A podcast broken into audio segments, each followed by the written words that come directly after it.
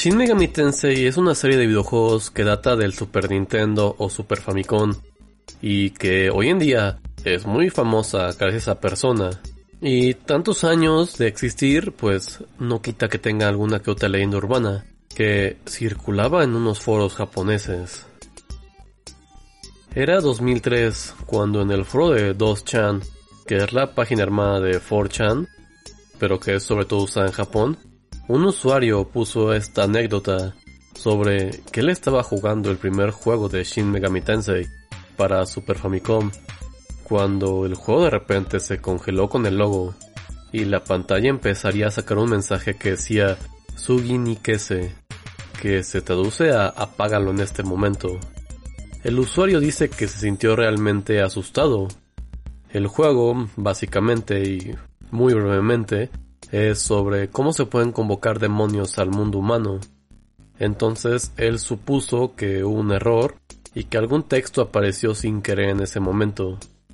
Pasó un año hasta que esa historia volviera a tomar relevancia ya que en 2004, en Tuchan, una persona diría que él fue un programador que trabajó en el juego y que eso que le pasó a la persona original era algo que agregó intencionalmente que originalmente solo iba a pasar una de cada 256 veces, pero al probarlo era muy frecuente, entonces lo cambió a una de cada 65.536 veces. Supuestamente esto fue algo que solo se pusieron en la primera cantidad de cartuchos que salieron a la venta y que se removió de las siguientes copias del juego.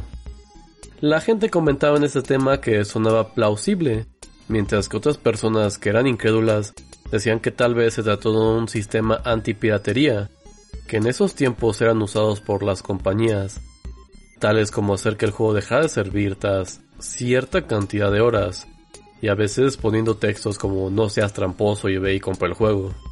Con los años se volvió más popular este mito, llegando hasta la página Nico Nico Douga, que es el equivalente japonés de YouTube.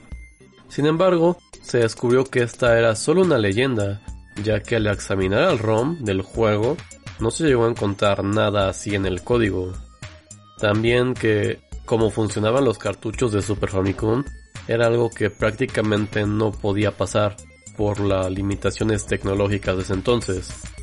Pero fue tan popular esta leyenda que se incluyó una referencia en un juego de Persona, en Persona 4 Arena para PlayStation 3, si tratabas de jugar antes de la fecha oficial de salida del juego, es decir, si las tiendas te vendían una copia de salida antes, salía un texto con esa advertencia, Sugi ni Kese, apágalo en ese momento.